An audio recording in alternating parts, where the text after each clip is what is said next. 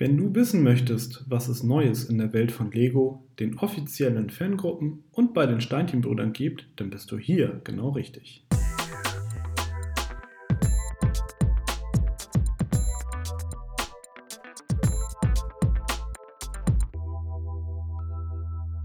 Hallo und herzlich willkommen zu der 51. Ausgabe von Connected, dem Lego Fan Podcast powered by Steinchenbrüder. Heute blicken wir zurück auf die News aus der Kalenderwoche 14 und schauen mal, was du in den kommenden Tagen nicht verpassen darfst. Das sind unsere Themen. Neuheiten, Comicfiguren und goldene Zauberer. Scareback Fan Weekend, die Vorbereitungen starten. Happy Birthday, ein Porträt über Ole Kirk Christiansen.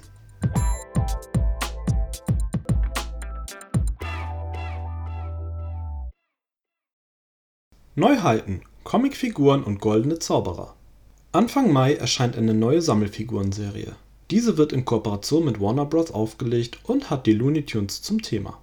Die neue Serie enthält insgesamt zwölf Charaktere der beliebten Trickfilmserie. Mit dabei sind Lola und Bugs Bunny, Willy Coyote, der Roadrunner, Küken Tweety, Kater Sylvester, Daffy Duck, Speedy Gonzales, der tasmanische Teufel, Marvin der Marsmensch sowie Petunia und Porky Pig die einzelnen Figuren werden in den bekannten Blindbags zum Preis von 3,99 Euro UVP erhältlich sein. Bei den Steinchenbrüdern kannst du die Serie schon jetzt vorbestellen, das Komplettpaket mit allen 12 Figuren kostet dann 45 Euro.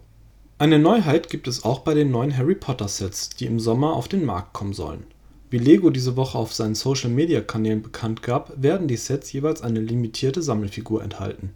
Die Themenwelt feiert heuer ihr 20-jähriges Bestehen im Lego-Portfolio dies nehmen die Dänen zum Anlass und legen den neuen Sets nun goldene Minifiguren bei.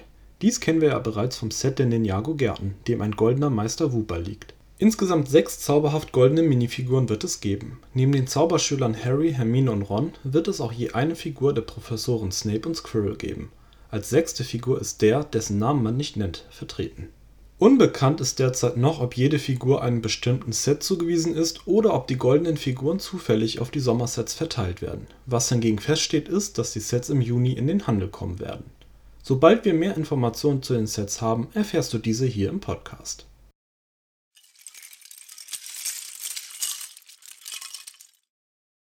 Scareback Fan Weekend. Die Vorbereitungen starten. Die Vorbereitungen der wohl bekanntesten Fanveranstaltung der Lego-Welt haben begonnen. Das Fanweekend im dänischen Scareback steht in den Startlöchern. Ab sofort kannst du dich als Teilnehmer anmelden. Die Veranstalter hoffen auf eine rege Teilnahme, nachdem die Auflage letztes Jahr relativ kurzfristig aus wohl bekannten Gründen abgesagt werden musste. Auch dieses Jahr ist eine Durchführung nicht garantiert, die Veranstalter sind jedoch optimistisch. Und ganz ehrlich, heute kann niemand sagen, wie es am letzten Septemberwochenende aussieht, wenn das Event stattfinden soll. Das diesjährige Sonderthema lautet übrigens Classic Space. Alle weiteren Infos gibt es auf der Webseite www.fanweekend.dk, auf der auch das Anmeldeportal zu finden ist. Wir drücken die Daumen, dass die Veranstaltung dieses Jahr stattfinden kann und wünschen allen Teilnehmern viel Spaß.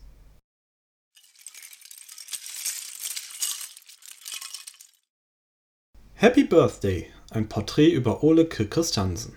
Am 7. April wäre Ole Kirk Christiansen 130 Jahre alt geworden.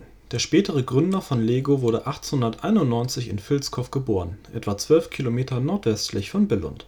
Schon früh begeisterte er sich für Holzarbeiten. Mit 14 Jahren machte Ole Kirk eine Schreinerausbildung im Betrieb seines älteren Bruders Christian Bonde Christiansen.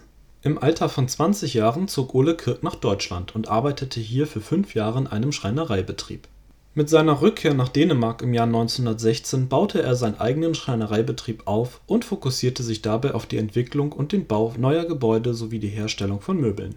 Einen herben Rückschlag erlitt Christiansen 1924, als sein Betrieb sowie das angrenzende Wohnhaus komplett niederbrannten. Grund hierfür waren die Kokeleien der Söhne Gottfried und Karl Georg. Die Familie ließ sich von diesem Ereignis jedoch nicht zermürben und entschied sich, das Unternehmen wieder aufzubauen und dabei zu vergrößern Anfang der 1930er Jahre war das Unternehmen ein wichtiger Arbeitgeber in der Region und beschäftigte längst mehr als nur die eigenen Familienmitglieder. Schon kurze Zeit später musste das Unternehmen wieder einen schweren Schlag verkraften. Dieses Mal war der Grund eine tiefe Wirtschaftsdepression in Dänemark, die zur Folge hatte, dass sich Christiansens Kunden seine Produkte nicht mehr leisten konnten. Er war gezwungen, alle Mitarbeiter zu entlassen, was ihn jedoch nicht vor der Insolvenz bewahrte 1932 war somit Schluss mit dem Möbelbau, doch Ole Kirk ließ sich nicht entmutigen und gründete noch im selben Jahr eine neue Firma.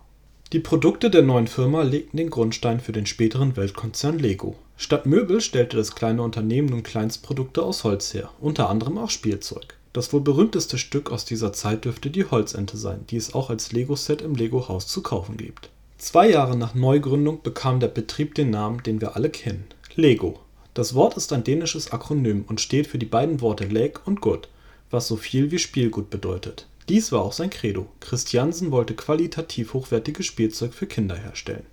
Die Firma schaffte es mehr oder weniger gut durch die dänische Wirtschaftskrise und die deutsche Besatzung im Zweiten Weltkrieg, ehe das Unternehmen 1942 ein weiteres Mal komplett abbrannte, diesmal aufgrund eines Kurzschlusses. Christiansen wollte daraufhin eigentlich seinen Betrieb aufgeben, konnte sich jedoch für seine Angestellten motivieren, weiterzumachen. So wurde die neue Produktionslinie im Jahre 1944 eröffnet Aufgrund der Materialknappheit nach dem Krieg mussten Alternativen beschafft werden. Dies führte dazu, dass Lego 1947 die erste dänische Firma war, die Spritzgussmaschinen kaufte und sogleich in der Produktion einsetzte. Ab dem Jahr 1949 führte Christiansen die Produktion des sogenannten Automatic Binding Brick ein.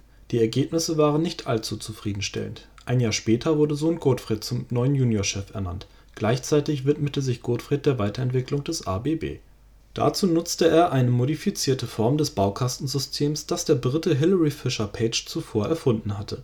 In Verbindung mit dem neuen Spritzgussrohstoff ABS wurde das System zu einem vollen Erfolg. Diesen Erfolg konnte Ole Christiansen jedoch nicht mehr miterleben. Christiansen senior starb am 11. März 1958 mit gerade einmal 66 Jahren an den Folgen eines Herzinfarkts. Gottfried Christiansen übernahm die Unternehmensführung von seinem verstorbenen Vater bis heute sind die Einflüsse Ole Kirk Christiansens bei Lego allgegenwärtig. Das Unternehmen handelt noch immer nach seinem Credo: „ Das Beste ist gerade gut genug. “Im Lego-Haus am Unternehmenssitz in Billund wird die ehemalige Führungsriege um Ole Kirk, Gottfried und Kjeld Christiansen mit lebensgroßen Lego-Figuren geehrt. Das Lebenswerk von Ole Kirk Christiansen wird durch die Lego Foundation fortgeführt, die sich im Sinne des Gründers in zahlreichen sozialen Projekten engagiert